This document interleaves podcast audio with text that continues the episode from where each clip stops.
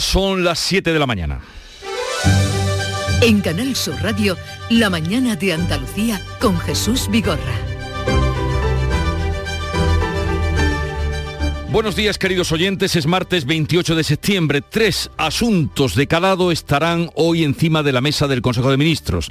El Ejecutivo va a renovar las ayudas a los autónomos y va a prorrogar los ERTES hasta el 28 de febrero, un acuerdo alcanzado anoche con patronal y sindicatos. Las empresas que formen a sus trabajadores durante este periodo tendrán premio, una exoneración a la seguridad social de hasta el 80%. El secretario general de Comisiones Obreras, Unai Sordo, valoraba este logro. Estamos satisfechos de renovar la herramienta, la palanca que ha servido para que en España no se destruyeran en esta pandemia millones de puestos de trabajo y esperamos poder confirmar a lo largo de mañana que este preacuerdo, que este eh, principio de acuerdo se confirma por parte de todas las partes sindicales y patronales y va cuanto antes al Consejo de Ministros. Pero les he dicho tres asuntos. El tercero es la subida de 15 euros del salario mínimo interprofesional. La patronal no reconoce esta subida. Ahí no hay consenso. También lleva el Consejo de Ministros la declaración de zona catastrófica de La Palma, donde por segundo día cuatro barrios de Tazacorte están confinados. Este es el sonido directo del el volcán que dio una tregua en la mañana de ayer para luego reactivar su erupción y las explosiones. Los palmeros se mantienen en sus casas con puertas y ventanas cerradas para no inhalar los gases tóxicos. Si la lava toca el mar, que es lo que se teme para las próximas horas o próximos días. Los palmeros viven minuto a minuto el errático comportamiento del volcán. La erupción se puso ayer en pausa un rato e inmediatamente se despertó. Ahora vuelve a rugir. De este comportamiento nos habla el vulcanólogo Alessi Suar. Estamos viendo cómo se, se, reanuda esa columna eruptiva que está hecha de cenizas y de gases y haciendo en la atmósfera, se ve muy claramente, pero está bastante intermitente. Hay momentos de reposo y momentos de reactivación. Y esa es la situación actual. He de decir que esto es bastante normal. Y repasamos ahora la evolución de la pandemia. La tasa de incidencia acumula cada vez menos casos, 57 en Andalucía y el comité de expertos que se reúne hoy va a aliviar, se espera que alivie restricciones si es que no las quita todas. La vuelta a la normalidad se ve más cerca, insiste el portavoz Elías Mendodo en esta idea, cerca pero no inmediata. Los últimos escalones siempre hay que bajarlos de uno en uno porque se puede, se puede tropezar. Por tanto, yo le digo que el comité de expertos será el que decida nuevamente, ¿no? Pero en Andalucía hemos demostrado durante estos 21 meses de pandemia que la mejor forma de afrontar la lucha contra ella es con responsabilidad y con prudencia. No dar saltos, sino poco a poco, ¿no? Y vamos, en ese ritmo que vamos, vamos bien. Tres centros educativos de Huelva permanecen hoy cerrados por los desperfectos de las lluvias, un colegio infantil y un instituto en Lepe y otra escuela infantil en Cartaya que no abrirá en toda la semana. Poco a poco se va volviendo a la normalidad. Y lo que no es normal, es lo que está pasando con la luz, lo que lleva ya días pasando con la luz que marcará hoy el segundo precio más alto de la serie histórica. 182 son 8, 182 euros, lo que significa 8 más que en el día de ayer.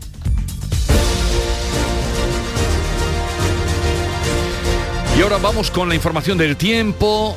Será tiempo el de hoy apacible, más sol que nubes en los cielos y temperaturas sin cambios o con algún grado menos. Soplan los vientos del noroeste en el tercio occidental y variables flojos en el resto.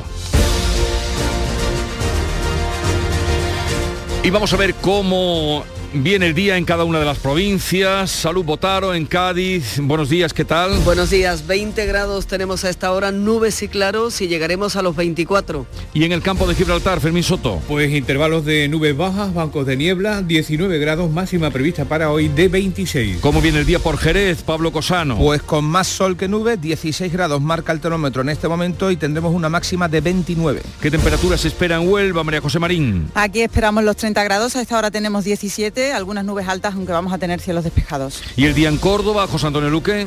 Pues vamos a llegar a los 32 grados. En este momento el cielo está limpio y tenemos una temperatura en el centro de la capital de 18 grados. A cada paso va subiendo 29, 30, 32 en Córdoba y en Sevilla, Pilar González. Brumas matinales, nubes altas, 30 grados de máxima, ahora tenemos 19. ¿Y por Málaga, María Ibáñez? Pues pocas nubes en el cielo, 18 grados tenemos ahora mismo, vamos a alcanzar los 28.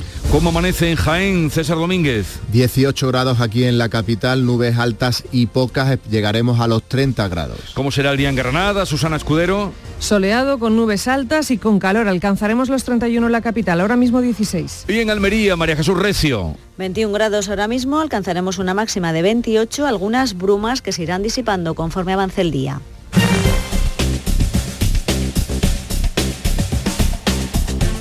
Y la información del tráfico desde la DGT nos, la cuenta Marina Martín. Buenos días. Buenos días. A esta hora ya van a encontrar retenciones en la provincia de Sevilla, en la A4 a la altura de Carmona en ambos sentidos y también dificultades en la ronda SE30 en la exclusa dirección a esa A4. En el resto de carreteras andaluzas por el momento se circula con total normalidad.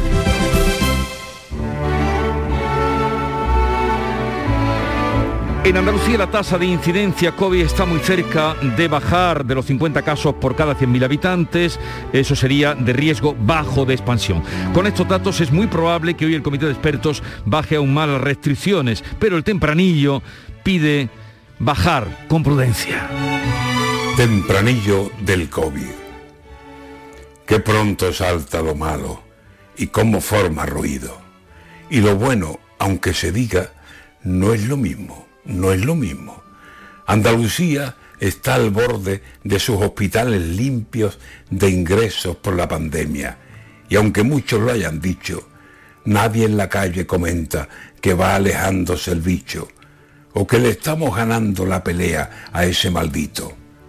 Pero prudencia, prudencia, nada de andar con descuidos, que el COVID es un volcán que aunque no gana, está vivo. Antonio García Barbeito, que luego volverá con los romances perversos al filo de las 10 de la mañana.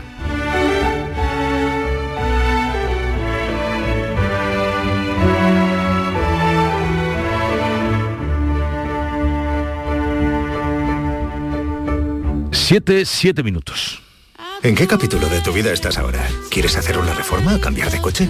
¿Tus hijos ya necesitan un ordenador para cada uno? ¿O quizás alguno ya empieza la universidad? ¿Habéis encontrado el amor y buscáis un nidito? En Cofidis sabemos que dentro de una vida hay muchas vidas y por eso llevamos 30 años ayudándote a vivirlas todas. Cofidis, cuenta con nosotros.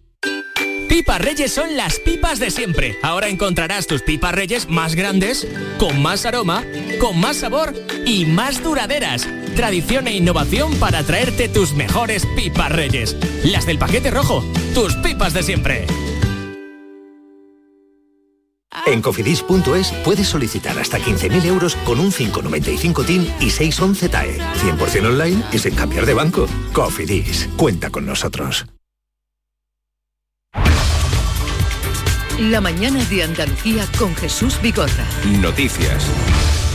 Vamos a contarles la actualidad de este día con la tasa de incidencia descendiendo y acercándose a los 50 casos por 100.000 habitantes. El comité de expertos de la Junta se reúne este martes. Carmen Rodríguez Garzón. La previsión es que se relajen las restricciones y que incluso desaparezcan algunas de las actuales. Máxima expectación, por tanto, en el sector de la hostelería y en otros colectivos por las decisiones que pueda tomar este comité de expertos que se reúne esta tarde. Aunque desde la Junta, el consejero de la presidencia, Elías Bendodo, advierte de que habrá que seguir extremando las medidas de protección individual.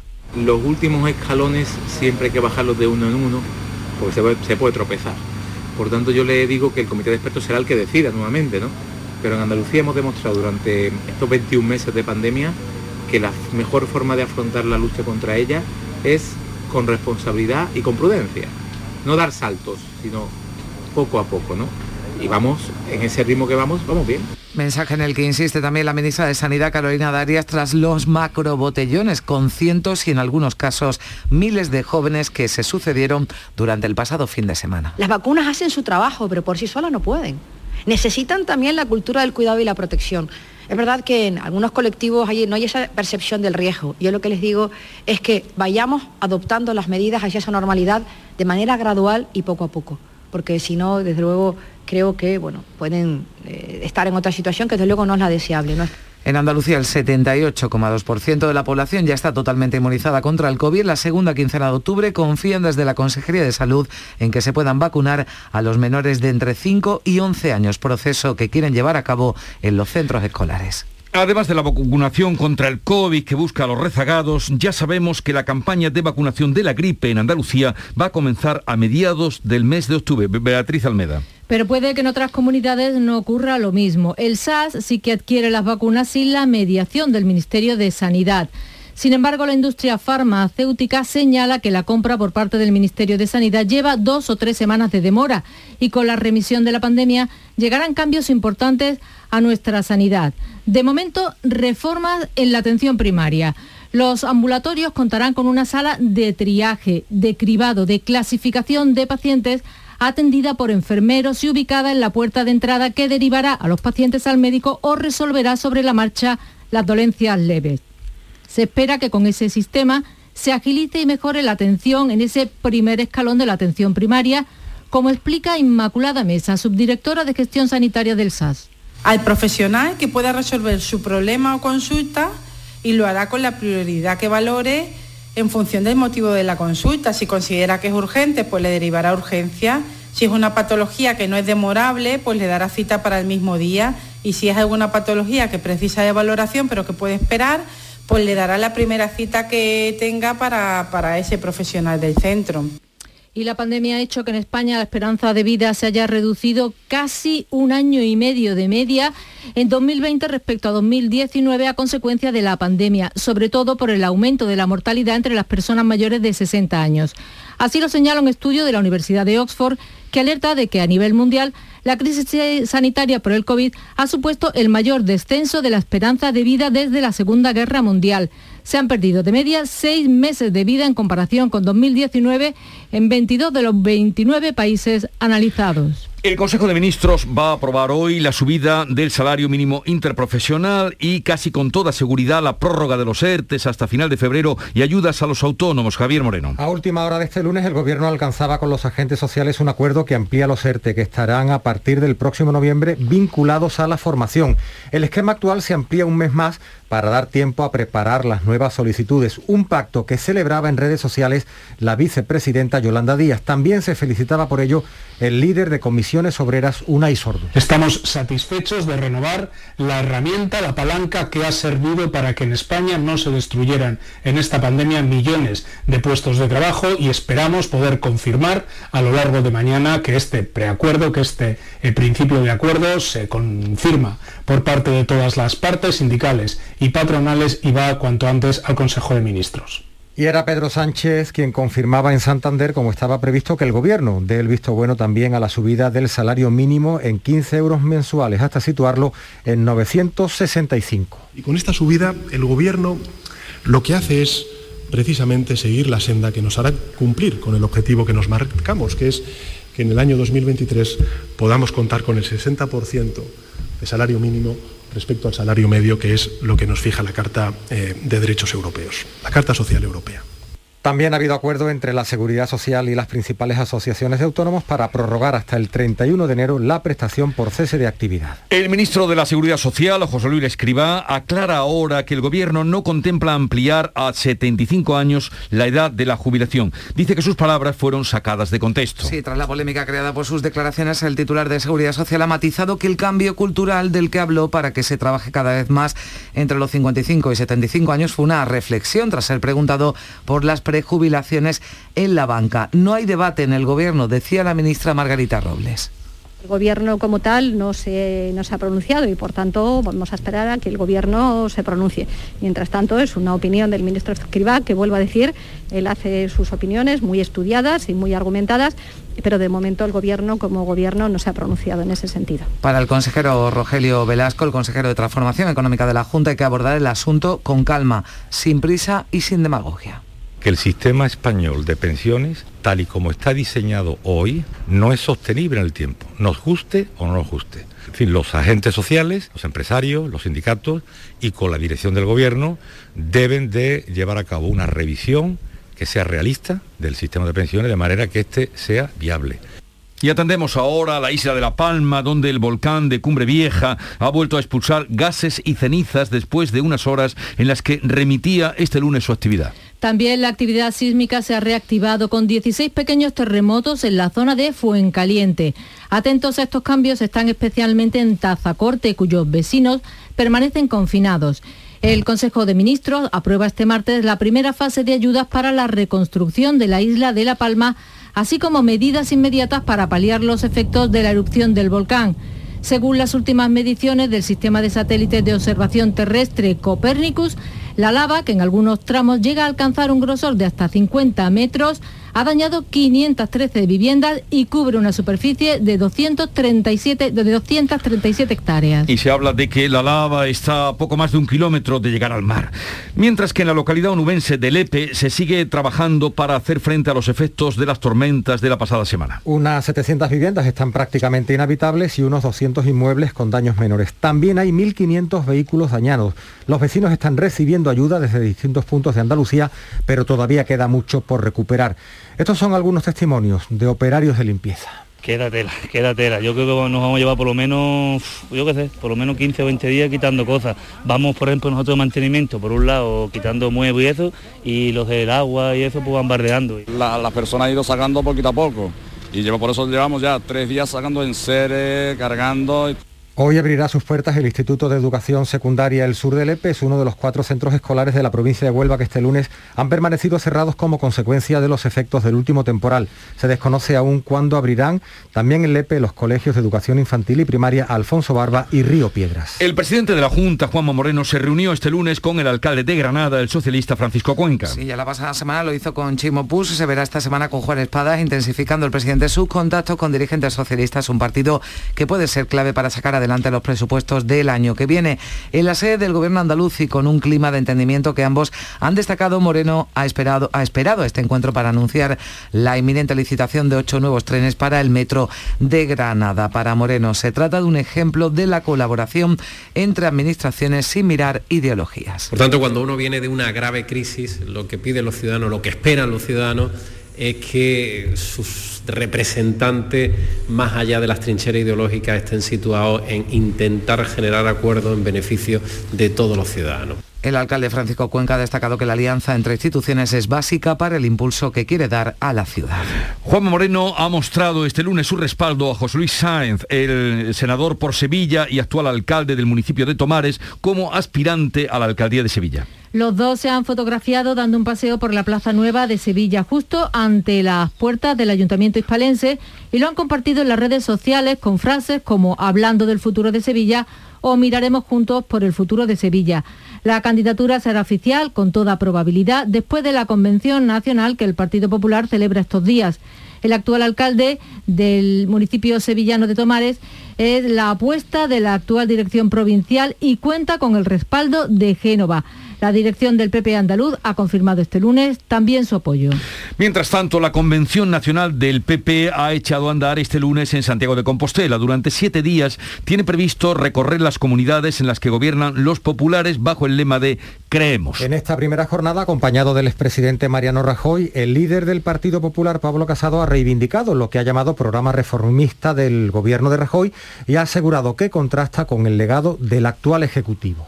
Hemos sido el país del mundo desarrollado que más destrucción de empleo ha tenido, con un virus que ha sido global, pero que ha afectado más a los países que peor lo habían hecho, que más tarde emprendieron las medidas, porque se ocultó la pandemia, que más abruptamente las aplicó y que se levantaron en un momento en el que solo se buscaba un rédito electoral. Rajoy pronosticaba que el Partido Popular tendrá una vez más que arreglar cuando llegue a la Moncloa lo que desarregle el Partido Socialista. Es él, sino los populares, apuntaba el expresidente, que ha aconsejado a Casado centrarse en la eficacia económica para evitar la llegada de populismos. Un paso más en ese camino hacia el objetivo que estoy seguro que vamos a alcanzar, que es llegar al gobierno de la nación, ganar las próximas elecciones y una vez más volver a arreglar lo que otros desarreglaron. Pero ese es nuestro sino. Hoy sigue la convención, ese conclave itinerante en Valladolid, mañana miércoles jornada en Madrid y el jueves en Andalucía, en Sevilla. En una semana podría quedar extinguido el incendio de Sierra Bermeja en Málaga, según estimaciones de la Junta. Este lunes dos drones sobrevolaron las 10.000 hectáreas quemadas en busca de puentes calientes. Sobre el terreno aún trabajan 25 bomberos forestales. También este lunes el Infoca daba por controlado otro incendio declarado en el paraje Pago Piedras Blancas, en la localidad malagueña de Firgilian. Allí todavía trabajan 35 personas entre bomberos técnicos y agentes de medio ambiente. El vicepresidente y consejero de Turismo, Juan Marín, ha destacado este lunes, Día Mundial del Turismo, que se ha recuperado un 50% del turismo perdido durante la pandemia. Se pasa así de los 12 millones de visitantes de 2020 a los 21 millones de turistas con los que se espera cerrar el año. Juan Marín ha destacado que con estos datos se abren las puertas definitivamente al turismo internacional. Esa barrera de los 20 millones de viajeros en 2021 nadie la, nadie la creía y yo creo que hoy todo el mundo no solamente la cree, sino que saben que vamos a, a superarla. Andalucía se ha convertido en el principal motor económico de, España en el sector turístico. Hemos adelantado a todas las comunidades autónomas tradicionalmente que estaban a la cabeza, como Cataluña, como Valencia, Baleares o Canarias, y lo es sencillamente porque se han hecho las cosas bien. En un momento vamos a la revista de prensa con Paco Rellero. Oye, Harry, ¿sabes que ya puedes descargarte la nueva app de Canal Sur Radio? ¡Qué maravilla! ¿Has oído eso, Marlenber? ¡Ole, su primo! ahora mismo me la bajo. En la nueva app de Canal Sur Radio, Harry, puedes escuchar los cinco canales de la radio pública de Andalucía. Canal Sur Radio, Radio Andalucía Información, Canal Fiesta, flamencoradio.com y Canal Sur Radio Música. Y además todos los podcasts, la radio a la carta y la programación local de todos nuestros centros. No esperes más y hazte ya con la nueva APP de Canal Sur Radio. Sí, señor. Quédate en Canal Sur Radio, la radio de Andalucía.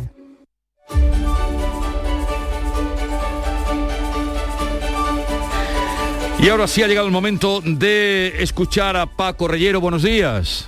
Buenos días Jesús 721 regresa Rajoy para reivindicar su legado y defender, son sus palabras, los logros económicos de sus gobiernos frente al sectarismo de Sánchez, así lo interpreta ABC que lleva su portada al propio expresidente del gobierno en compañía de Casado en la convención del PP ayer en Santiago de Compostela, ambos sincronizadamente podemos decir levantando la pierna derecha, Casado más pinturera y formalmente, Rajoy más al estilo eh, mariano para eh, subir al estrado, esa foto está en la portada del país, en la del mundo, pero con diferentes interpretaciones en el país, consideran que Casado recibe consejos de Rajoy y mensajes de Ayuso y en el mundo que Rajoy arropa a Casado. No hay dos sin tres, no hay dos presidentes del PP sin un tercero. En el mundo además destacan que los varones Feijó, Mañueco, López Miras y Moreno reclaman aprovechar la convención para ocupar el centro y distanciarse de Vox. En el editorial de ese diario se habla en estos términos y también en el español que se reclama al PP una alternativa moderada y sensata frente a Sánchez. ¿Y qué análisis incluye la prensa de hoy? El país recalca que el Supremo alerta de su colapso si no hay renovación. En el español, que escriba deja en el aire cómo gestionará la jubilación de los baby boomers y frena el diálogo sobre pensiones. La Seguridad Social aún no ha presentado su mecanismo de equidad intergeneracional. Muchos se preguntan, muchos nos preguntamos qué pasará con las pensiones. La causa que ahora esgrime escriba es el diálogo para prorrogar los SERTE. En ABC el gobierno oculta hasta cinco informes de la abogacía sobre el estado de alarma y dicen en ABC que los dictámenes sobre los decretos de marzo de 2020 y la prórroga de seis meses siguen bajo llave. El gobierno volverá a ir al choque con el TC, con el Constitucional, por el segundo estado de alarma. Destacan también en el Confidencial. En el español leemos que el PP pide un adelanto electoral en Valencia y Chimo Puig el presidente valenciano evita confirmar si va a agotar o no va a agotar la legislatura. Vox Populi nos recuerda cómo pasa el tiempo esta manida frase de cómo pasa el tiempo. Bien, Vox Populi nos recuerda que se cumplen ya 10 años sin toros en Cataluña. Fue, escriben en ese digital, la primera prueba de lo que ha venido después, del proceso, del proceso. Y en el Independiente, en este ramillete de análisis que compartimos con la audiencia, ah, juntos, Junts, es decir, Puigdemont presiona a Aragonés, al presidente de la Generalitat, para implicar a Sánchez en la detención del propio Puigdemont, es decir, de los hermanos Marx. Más madera. Vamos con otros asuntos de interés que también destaca la prensa hoy, que tú resaltas, Paco. Pues destaquemos que el país lleva un detalle gráfico del volcán en su primera y esta anotación, el volcán arroja desconcierto en unas horas, la erupción pasa de una feroz actividad a pararse y a reactivarse de nuevo.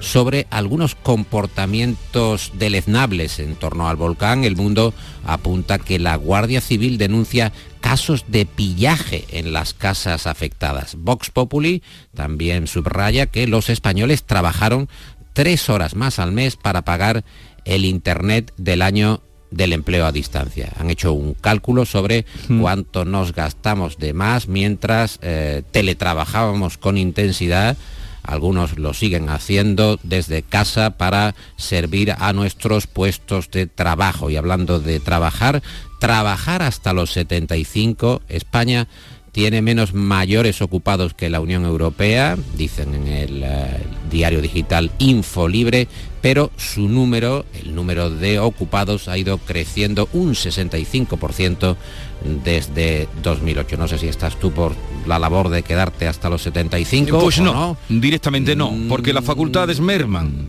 Mm, La edad no tu- perdona. Incluso en tu caso. En todos los casos, Paco. La edad no perdona.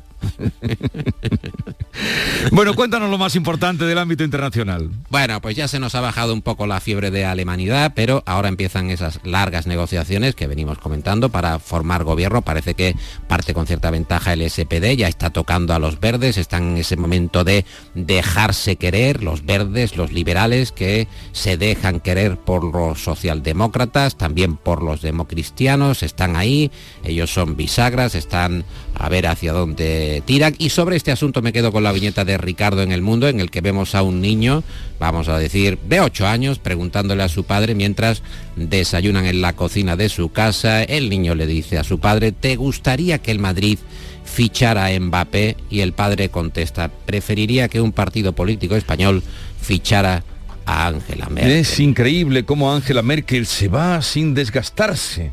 ¿eh? Con sin que- desgastarse con en lo- Europa, porque en Alemania ha ido Sí, pero en Alemania perdió fuelle. Ah, tiene una imagen europea eh, absolutamente incólume, eh, intocable. Alemania, evidentemente, tienen otra percepción del, del legado de Merkel. Para nosotros ha sido importante, pero fíjate lo que se la criticó en los Sí, tiempos de eso, la eso. austeridad. Sí. Nuria Caciño, buenos días. Hola, ¿qué tal? Muy buenos días. ¿Cómo Eh, estamos? encantados de recibirte, como siempre. A pesar de la derrota, el Granada Sí. parece que va a mantener su, a su entrenador al menos hasta la próxima jornada. El Granada que sigue sin saber lo que es ganar esta temporada. Esta vez ha perdido un balaídos ante el Celta de Vigo por la mínima. Un gol que llegó en el tiempo ya de descuento en el 94 de partido por mediación de Denis Suárez. A pesar de que el Granada no jugó mal y llegó a generar ocasiones, no fue capaz de evitar ese tanto del equipo vigués y eso que el guardameta Maximiano sí fue capaz de parar un penalti para poco después tener que abandonar el terreno de juego por lesión. También están tocados Gonalón y Domingos Duarte. Con este resultado, los granadinistas eh, se meten en descenso, siguen en descenso y todo parece indicar que Robert Moreno va a seguir al frente del banquillo al menos hasta el próximo domingo, cuando se enfrente a las 9 de la noche al Sevilla en Los Cármenes. El propio Robert Moreno ya ha dicho que se siente respaldado por todos los estamentos del club y está convencido de que la suerte llegará, la suerte para poder ganar este tipo de, de partidos. Ganar, perder, Nuria, Toda la suerte, todo al ganar. azar.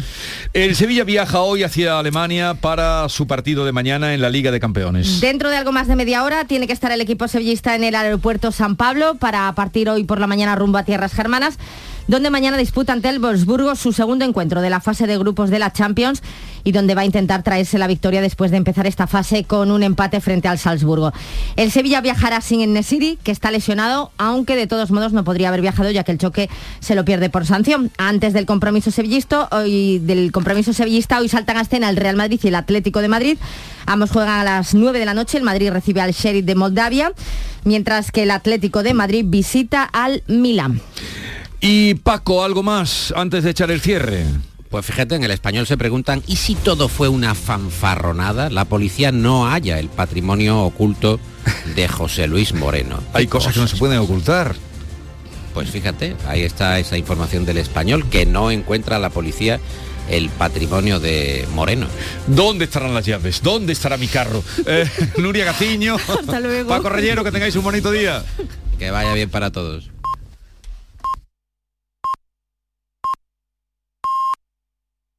Andalucía son las siete y media de la mañana.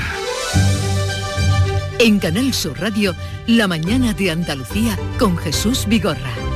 Y con Bea Almeda en un par de minutos les ponemos al tanto de la actualidad. Hoy se reúne el comité de expertos que asesora a la Junta de Andalucía en materia de COVID desde que comenzó la pandemia. La tasa de incidencia acumulada se sitúa en 57 casos por cada 100.000 habitantes, muy cerca de la tasa 50 con la que se dará por controlada la pandemia. Se espera, por tanto, que se relaje aún más o incluso se eliminen todas las restricciones. El Consejo de Gobierno de la Junta de Andalucía tiene previsto aprobar medidas para fomentar la escolarización en el primer ciclo de infantil. En la reunión también se establecerán medidas educativas dirigidas a los centros docentes concertados. Está previsto además aprobar la formulación del plan de capacitación digital de Andalucía. El Consejo de Ministros aprueba la prórroga de los ERTE hasta febrero del año que viene y la subida del salario mínimo hasta los 965 euros. El Gobierno y los sindicatos han alcanzado un acuerdo para prolongar otros cinco meses la cobertura de los expedientes de regulación temporal de empleo. Se darán más facilidades a las, empresas, a las empresas que ofrezcan formación a sus trabajadores en paro temporal. La Seguridad Social y los autónomos han pactado la prórroga hasta el 31 de enero de la prestación por cese de actividad. Incluye la supresión de la prestación extraordinaria por caída de ingresos sin un mínimo cotizado.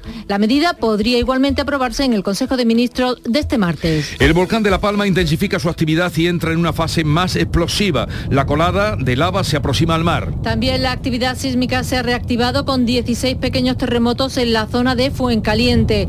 El Gobierno aprueba hoy la primera fase de ayudas para la reconstrucción de la isla de La Palma. Según las últimas mediciones, la lava ha afectado a más de 500 viviendas. Este es el sonido directo del rugido del volcán, cuya lava está ya a poco más de un kilómetro del mar.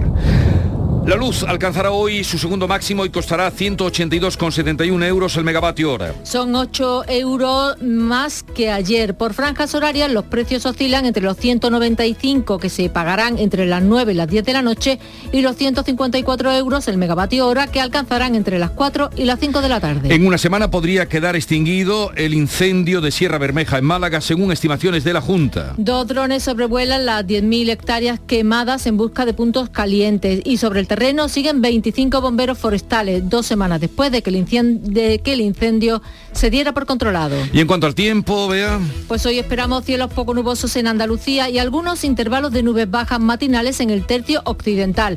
Brumas en el litoral, sin descartar bancos de niebla, temperaturas sin cambio o el ligero descenso. Y ahora vamos a conocer, como cada martes, el estado de los embalses en Andalucía que nos remite eh, Javier Bolaños, editor y director del programa Cambio Climático.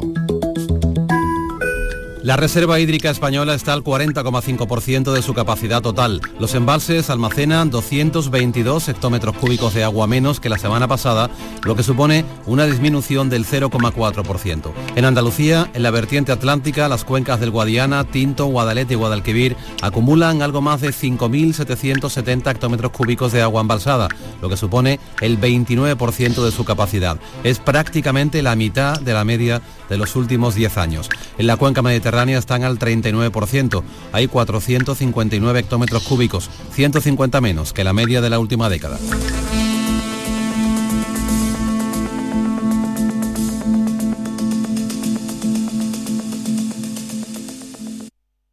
Hemos salido a la calle a preguntar a los vehículos qué opinan. ¿Al tuyo le gusta el seguro de auto de Cajamar? Y a ti seguro que también. Sobre todo su precio. Solicita presupuesto en tu oficina de Cajamar y llévate un parasol. Promoción válida hasta el 31 de diciembre. Consulta información y bases en cajamar.es barra seguros. Cajamar. Distintos desde siempre. Ese aceite de oliva virgen extra que no nos falte nunca. El que nace en los olivares, adereza nuestros platos y alimenta nuestro corazón. ¿Qué más puedes pedir cuando tienes la esencia de la dieta mediterránea y uno de los alimentos más saludables del mundo? Solamente disfrutarlo. Aceite de oliva virgen extra. Sabor a tus platos. Salud a tu vida. Junta de Andalucía. Las claves económicas con Paco Bocero. Paco, buenos días. Jesús, ¿qué tal? Buenos días. Encantados de saludarte y escucharte. Al filo del final de mes, estamos ya al 28 de septiembre. ¿Qué claves tienes para hoy? Bueno, por empezar tenemos Consejo de Ministros con todo lo que ya has adelantado y lo que también podría incluir para acabar de redondearlo. Dicho lo cual, vámonos a la agenda. es decir, esta semana eh, que tenemos una enorme cantidad de indicadores, hoy vamos a tener datos sobre el mercado hipotecario en España. El INE los va a presentar a las 9 y el último corresponde a julio. Los últimos números publicados apuntaban a 37.961 hipotecas sobre vivienda inscritas en los registros de la propiedad, un 41% más sobre junio de 2020, con un importe medio de 146.456 euros, un aumento importante del 5% y una situación muy buena. Unas cifras que además están en la misma sintonía que las últimas publicadas por el Banco de España en préstamos hipotecarios, ¿no? Exactamente, mira, así es. Según el supervisor, el volumen de préstamos hipotecarios está creciendo a un fuerte ritmo y está ya por encima de los niveles alcanzados en 2010. En total, en los siete primeros meses, de enero a julio, fue de 35.887 millones de euros, un porcentaje en torno al 40%, ojos sobre 2017, 2018 y 2019. ¿Y a qué se debe este ritmo? Pues mira, fundamentalmente a que la demanda hipotecaria ha ido creciendo en paralelo a la mejora de la evolución de la pandemia y las condiciones financieras, en especial los tipos de interés que están situados, como todos sabemos, en tasas históricas. Con ello, además, las entidades bancarias han realizado sus esfuerzos para ofrecer hipotecas atractivas, especialmente las de tipo fijo, hmm. y ampliar sus carteras inversoras en este segmento de financiación. De hecho, el tipo medio de las hipotecas concedidas está en el 1,45%, un nivel igualmente histórico. Pero bueno, de cualquier forma, y a pesar del relumbrón de los números, los expertos tienen reserva y creen que hay que verlos con cautela, porque de hecho el saldo vivo hipotecario en España ha caído a lo largo de la última década, ya que las amortizaciones de los créditos superaban a las nuevas hipotecas. Muy bien, ¿y qué más tenemos para hoy? Pues mira, fuera de la agenda nacional, los ojos van a estar puestos en el Conference Board de Estados Unidos, que es el índice de confianza del consumidor un indicador de importancia sobre el gasto de los consumidores, que allí es una parte fundamental de la actividad económica. Y a la misma hora, que es a las 4 de la tarde aquí en España, será, va a comparecer el presidente de la Reserva Federal, Jerome Powell, que podría lanzar algún mensaje sobre el bloqueo de la administración estadounidense en los próximos días si demócratas y republicanos no llegan antes a un acuerdo para ampliar el techo de gasto. El problema radica en que tras dos años suspendidos, el límite al endeudamiento volvió a entrar en vigor el mes pasado tras contabilizarse una deuda actual, ojo, de 28 billones con B y medio de dólares, seis más que el techo establecido con anterioridad. Así que si no se aprueba un nuevo techo, no solo se va a paralizar la administración, sino todo tipo de pago y prestaciones allí en Estados Unidos y se provocaría un maremoto en los mercados. Pero bueno, sin embargo, estos están muy tranquilos porque eh, recuerdan, el techo de gasto en Estados Unidos se ha modificado 98 veces desde el fin de la Segunda Guerra Mundial. 98 veces modificado el techo de gasto. Eh, bien Paco, pues eh, gracias como siempre por tu información y hasta mañana. Venga, pues hasta mañana y buen consejo de ministros. Eh, bueno, está todo, parece que pasado, ¿no? Se por eso, por eso. Eh. Ya veremos la foto. Venga. hasta luego. En Canal Sur Radio por tu salud, responde siempre a tus dudas. Disfunción eréctil, eyaculación precoz, inhibición del deseo, pene curvado, algunos de los problemas más frecuentes en la sexualidad de los hombres. Esta tarde en el programa el doctor Natalio Cruz, especialista en medicina sexual, responde tus preguntas y orienta tus dudas en directo. Envíanos tus consultas desde ya en una nota de voz al 616 135 135 por tu salud. Desde las 6 de la tarde con Enrique Jesús Moreno. Súmate a Canal Sur Radio, la radio de Andalucía.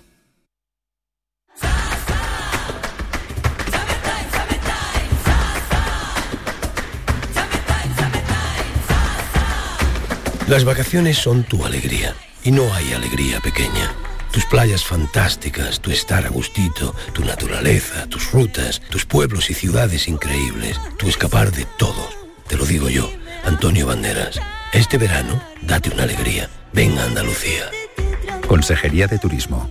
Junta de Andalucía.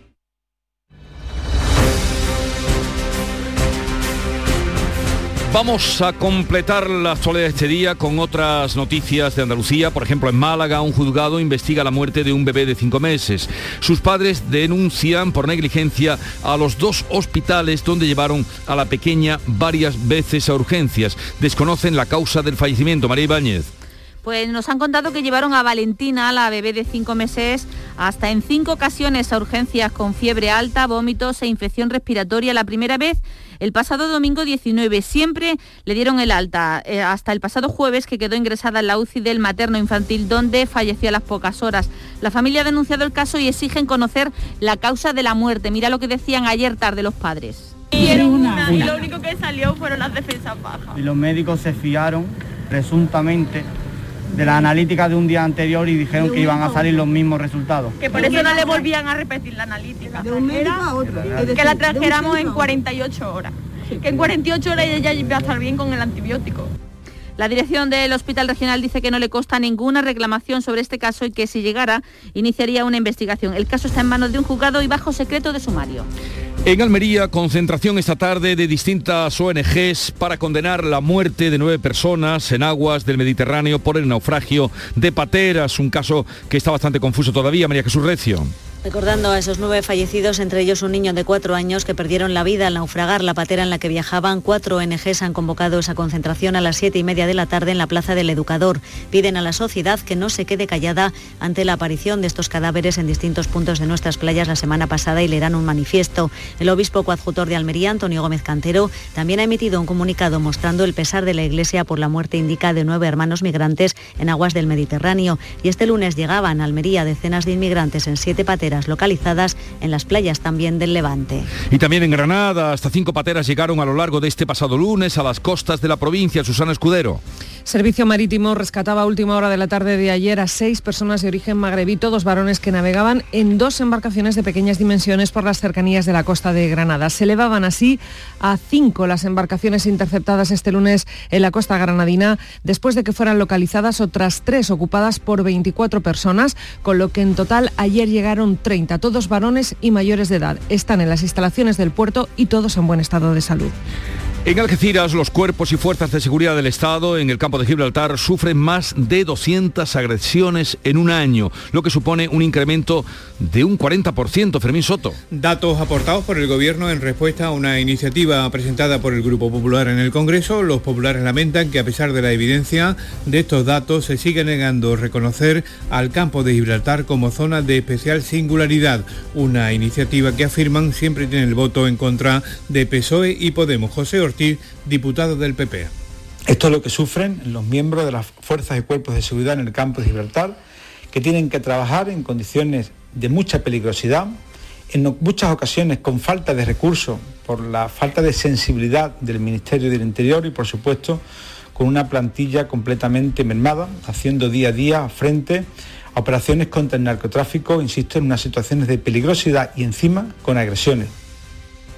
En Cádiz comienza el juicio del caso Santa María. Cuatro policías nacionales se van a sentar en el banquillo. Salud Botaro. La vista oral trata de esclarecer la muerte de Juan Antonio Martínez, un hombre que falleció en 2015 frente a la iglesia de ese barrio, Santa María, tras ser reducido por cuatro policías nacionales a los que antes atacó supuestamente con un destornillador. La familia del fallecido asegura que los agentes se sobrepasaron durante su intervención, los acusan de homicidio. Los policías sostienen que actuaron en legítima defensa en el cumplimiento de su deber lo que les exime de responsabilidad penal.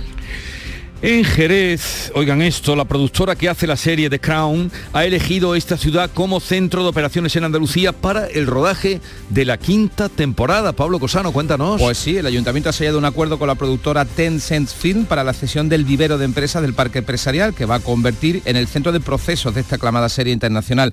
Jerez va a ser también localización de esta quinta temporada de la serie biográfica sobre el reinado de Isabel II del Reino Unido desde los años 40 a los tiempos modernos. De hecho, el centro histórico se prepara estos días para coger ya el rodaje y que tendrá lugar, eh, lugar también en el aeropuerto. Son decenas de personas que van a pernoctar y van a gastar aquí durante semanas. Así que Jesús, God save the Queen. Pues ya tenéis movida ahí. ya tenéis movida. Y, y lo cual está muy bien. En Sevilla ha muerto la Esmeralda, un icono del transformismo de los años 60-70 que consiguió la admiración, el respeto y el afecto de su ciudad en unos tiempos difíciles para los homosexuales. Pilar González. Se llamaba Alfonso Camero Cruce, fue pintor de brocha gorda, alquilaba sillas de Semana Santa hasta que entró como ayudante de Marifé de Triana, a la que planchaba sus vestidos. Se convirtió en un artista que a nadie dejaba indiferente y en la feria tenía la caseta más conocida. Sin pudor y con humor contaba su vida, hasta el afecto que se ganó cuando tuvo que hacer la mili. Todos los tenientes, los capitanes, porque yo me prestaba, uno limpiaba los zapatos, otro me llevaba una camisa, el otro le llevaba los calcetines, total, que me querían todo mucho. Cogí un fusil y los saqué para, limpiarlo y por, y por, poco me matan, me jugaron un consejo de guerra y todo. Su sobrino la ha cuidado hasta el último momento en su barrio de la Macarena, donde siempre ha vivido. Son las 7.45 minutos, 8 menos cuarto, tiempo ahora para la información de su ciudad y de su provincia. En la mañana de Andalucía de Canal Sur Radio, las noticias de Sevilla. Con Pilar González. Hola, buenos días. Sevilla sigue por encima de los 50 casos por 100.000, que es la barrera para dar por controlada la pandemia. La provincia sí se mueve en esos parámetros, pero la capital no. Y en esa situación, el comité de expertos analiza hoy si es conveniente relajar las medidas restrictivas. Tenemos intervalos de nubes altas, brumas, sin descartar nieblas en el Bajo Guadalquivir, viento variable flojo y la máxima prevista es de 31 grados en Écija y 30 en Lebrija, Morón y Sevilla. A esta hora tenemos 19 grados en la capital.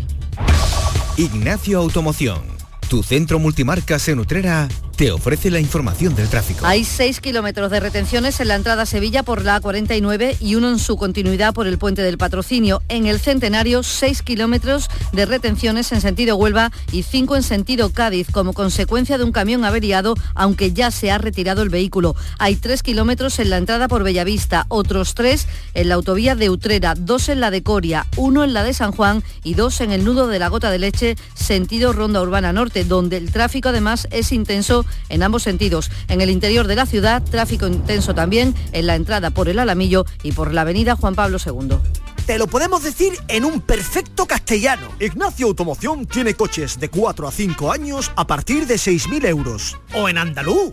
Que yo te he enterado que Ignacio Automoción tiene coches de 4 a 5 años a partir de 6.000 euros. Te lo podemos decir de muchas maneras, porque las cosas buenas se entienden perfectamente. Recuerda, www.ignacioautomoción.com. Ignacio Automoción tiene la solución. En Canal Sur Radio, las noticias de Sevilla.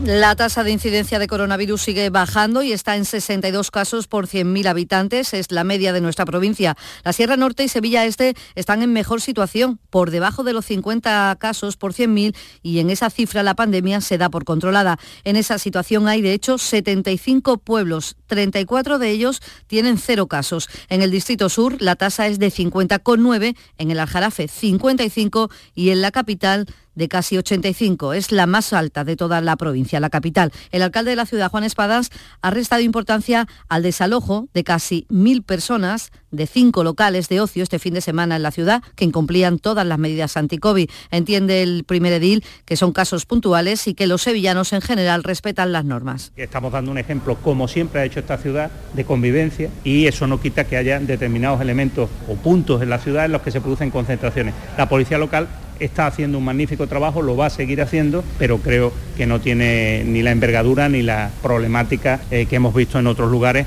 En las últimas horas, Salud contabiliza 95 contagios y un fallecido y vacuna hoy sin cita previa en Écija y en Santiponce, en la capital, en el Hospital de Valme y también en la sede del Distrito Sanitario. Y en cuanto al virus del Nilo, hoy está prevista una reunión entre Salud Pública, el alcalde de Castilblanco de los Arroyos y la Diputación para analizar ese caso de virus del Nilo detectado en una persona en este municipio, que es un pueblo muy alejado de las zonas más húmedas donde suelen localizarse estos casos. Con este son seis los afectados por el virus del Nilo durante esta época estival. Una mujer de Coria falleció a mediados de agosto. Y también en materia de salud, la denuncia que hace Comisiones Obreras que asegura que la falta hay una falta importante de médicos en atención primaria. La cifra en 150 plazas sin cubrir. El secretario general de esta formación en Sevilla, Carlos Aristu, entiende además que hay una intención de privatización disminuyendo la calidad de la asistencia hasta el punto de poner en riesgo la salud. En Sevilla ahora mismo hay miles de personas que no saben que padecen cáncer. El retraso en las listas de espera, en la realización de pruebas diagnósticas, en las consultas de especialistas, probablemente y por desgracia tenemos que decir, acortará las posibilidades de ganar a esta terrible enfermedad por parte de muchas de estas personas. En política les contamos que el presidente del Partido Popular Andaluz, presidente de la Junta, Juanma Moreno, ha mostrado su respaldo a José Luis Sanz, senador por Sevilla y alcalde de Tomares, como candidato a la alcaldía de Sevilla. Se han fotografiado paseando por la Plaza Nueva junto al ayuntamiento y lo han compartido en redes sociales junto con comentarios sobre el futuro de la ciudad. Sanz es la apuesta de la dirección provincial y cuenta con el respaldo de la nacional. La candidatura se hará oficial con toda probabilidad después de que finalice la Convención Nacional del PP que se está celebrando estos días. Diez minutos nos separan de las 8 de la mañana. ¿Eres de los que se desesperan cuando no carga un vídeo en YouTube? Vente a Unicable y combina nuestros servicios de fibra, móvil y televisión como quieras. En Unicable encontrarás tarifas de otro planeta. Estamos en La Rinconada, Umbrete, Cantillana, Santiponce, La Puebla del Río, San José de la Rinconada, Espartinas y Alora, en Málaga. Encuéntranos en Recuerda, tu operador local es Unicable. Lunes 4 de octubre, 10 de la noche.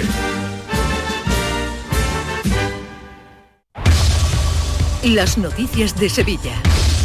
Canal Sur Radio. El Ayuntamiento de Sevilla ha constituido su primer Consejo Local de Turismo, un órgano de cooperación para abordar la recuperación de la actividad, propiciar la convivencia entre los ciudadanos y los viajeros y también potenciar la colaboración público-privada para la economía y el empleo. El alcalde Juan Espadas ha dicho que el objetivo es buscar la recuperación del turismo desde la sostenibilidad del sector y entiende que nunca puede ser un problema para la ciudadanía. El turismo no es un problema, el turismo ha sido siempre nuestra oportunidad para poner a la ciudad donde, donde debe estar, modificando algunas de las eh, normativas que permitan planificar bien el futuro y que ese turismo sea un turismo sostenible.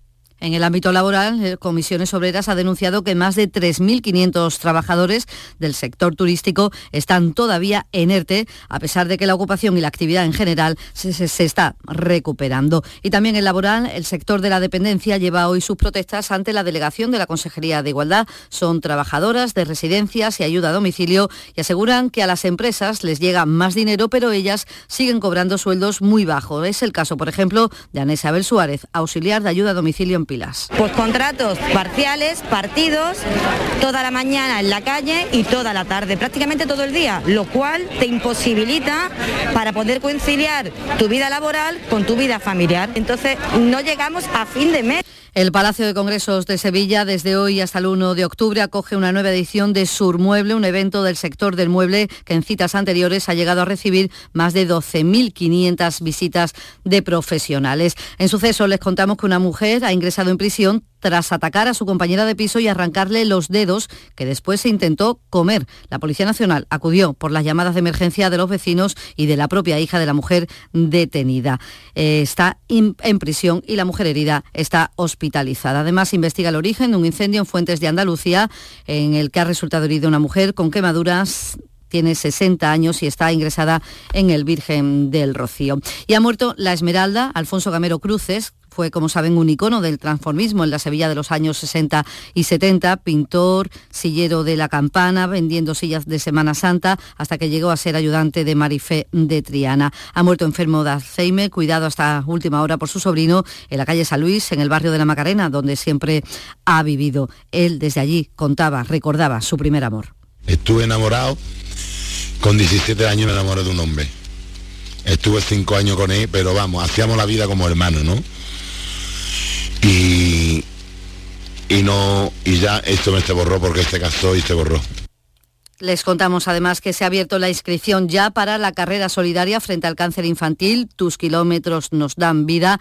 La prueba será el 1 de noviembre. Lo organizan profesionales del Virgen del Rocío y también familiares. Se pueden inscribir en la web tus kilómetros nos dan vida.org. Todo el importe del dorsal se destina íntegramente a la investigación. Y en cultura, el rapero sevillano Sergio López, más conocido como Hace, conducirá Helio, un documental sobre la vida de Antonio de Nebrija, autor de la primera gramática castellana. Además, la ópera Madame Butterfly de Puccini vuelve al Teatro de la Maestranza diez años después de su último montaje. Será los días 3, 6, 7 y 9 de octubre. El director de la Maestranza, Javier Menéndez, está satisfecho de contar con una obra tan especial para inaugurar la temporada. La música de Puccini para mí tiene una capacidad narrativa y descriptiva absolutamente sensacional, me resulta incluso cinematográfico. Eh, de hecho, el, título que sigue a la Butterfly es Fanchula del West y podemos decir que es el primer western de la historia. Eh, de la historia. En cine, Netflix ha iniciado en Sevilla el rodaje en las calles del casco histórico de la capital de la serie Si lo hubiera sabido, protagonizada por Megan Montaner, que narra la historia de una mujer que puede viajar a través del tiempo para cambiar algunos detalles de su vida. Y además les contamos que la pandemia, la creación cinematográfica y el azar como origen del amor son algunas de las temáticas de las películas que van a competir este año por el Giraldillo de Oro en la edición del Festival de Cine Europeo. Y esta noche en la Plaza de España lo que oyen actúa Zúquero dentro de El Icónica Fest.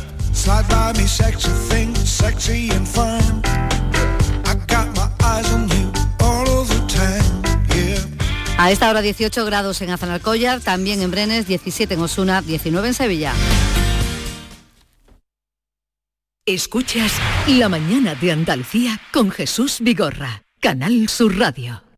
Aquadeus, el agua mineral natural de Sierra Nevada, patrocinador de la Federación Andaluza de Triatlón, les ofrece la información deportiva.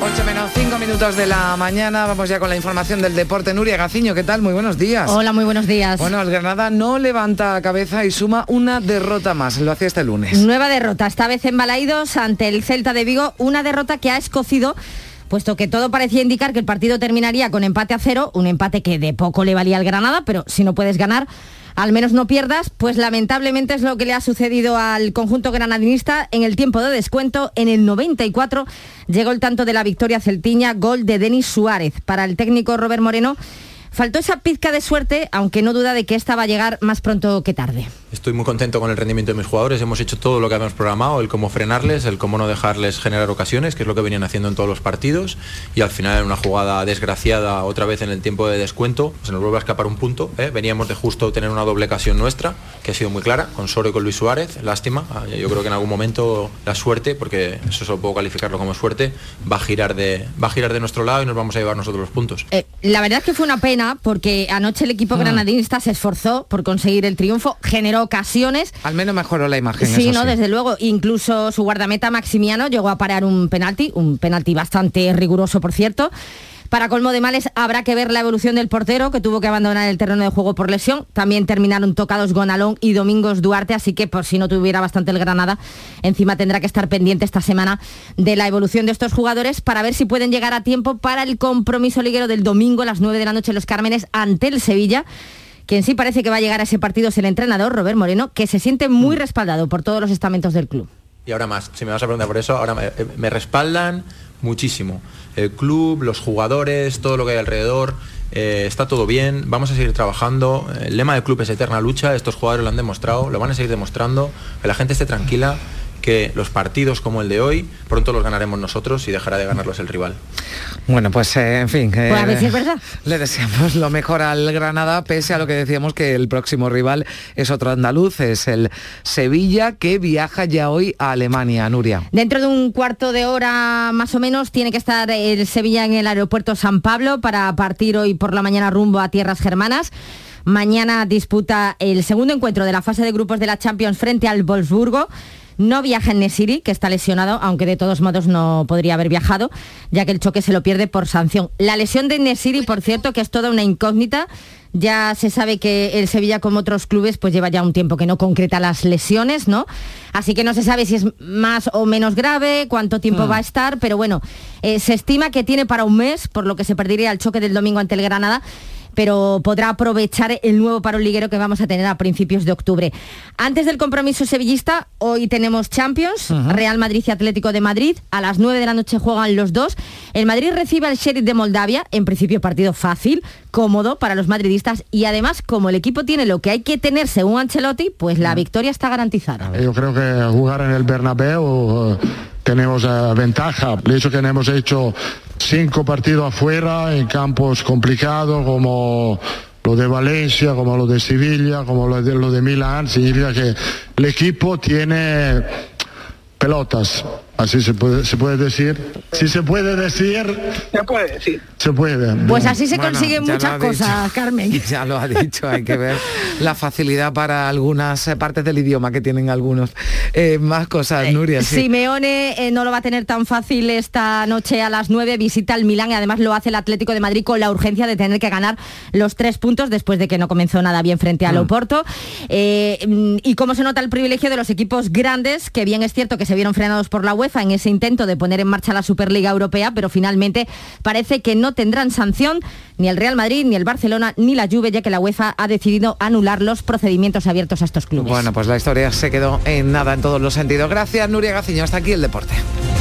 Aquadeus, ahora más cerca de ti, procedente del manantial Sierra Nevada, un agua excepcional en sabor, de mineralización débil que nace en tu región. Aquadeus Sierra Nevada es ideal para hidratar a toda la familia y no olvides tirar tu botella al contenedor amarillo. Aquadeus, fuente de vida, ahora también en Andalucía.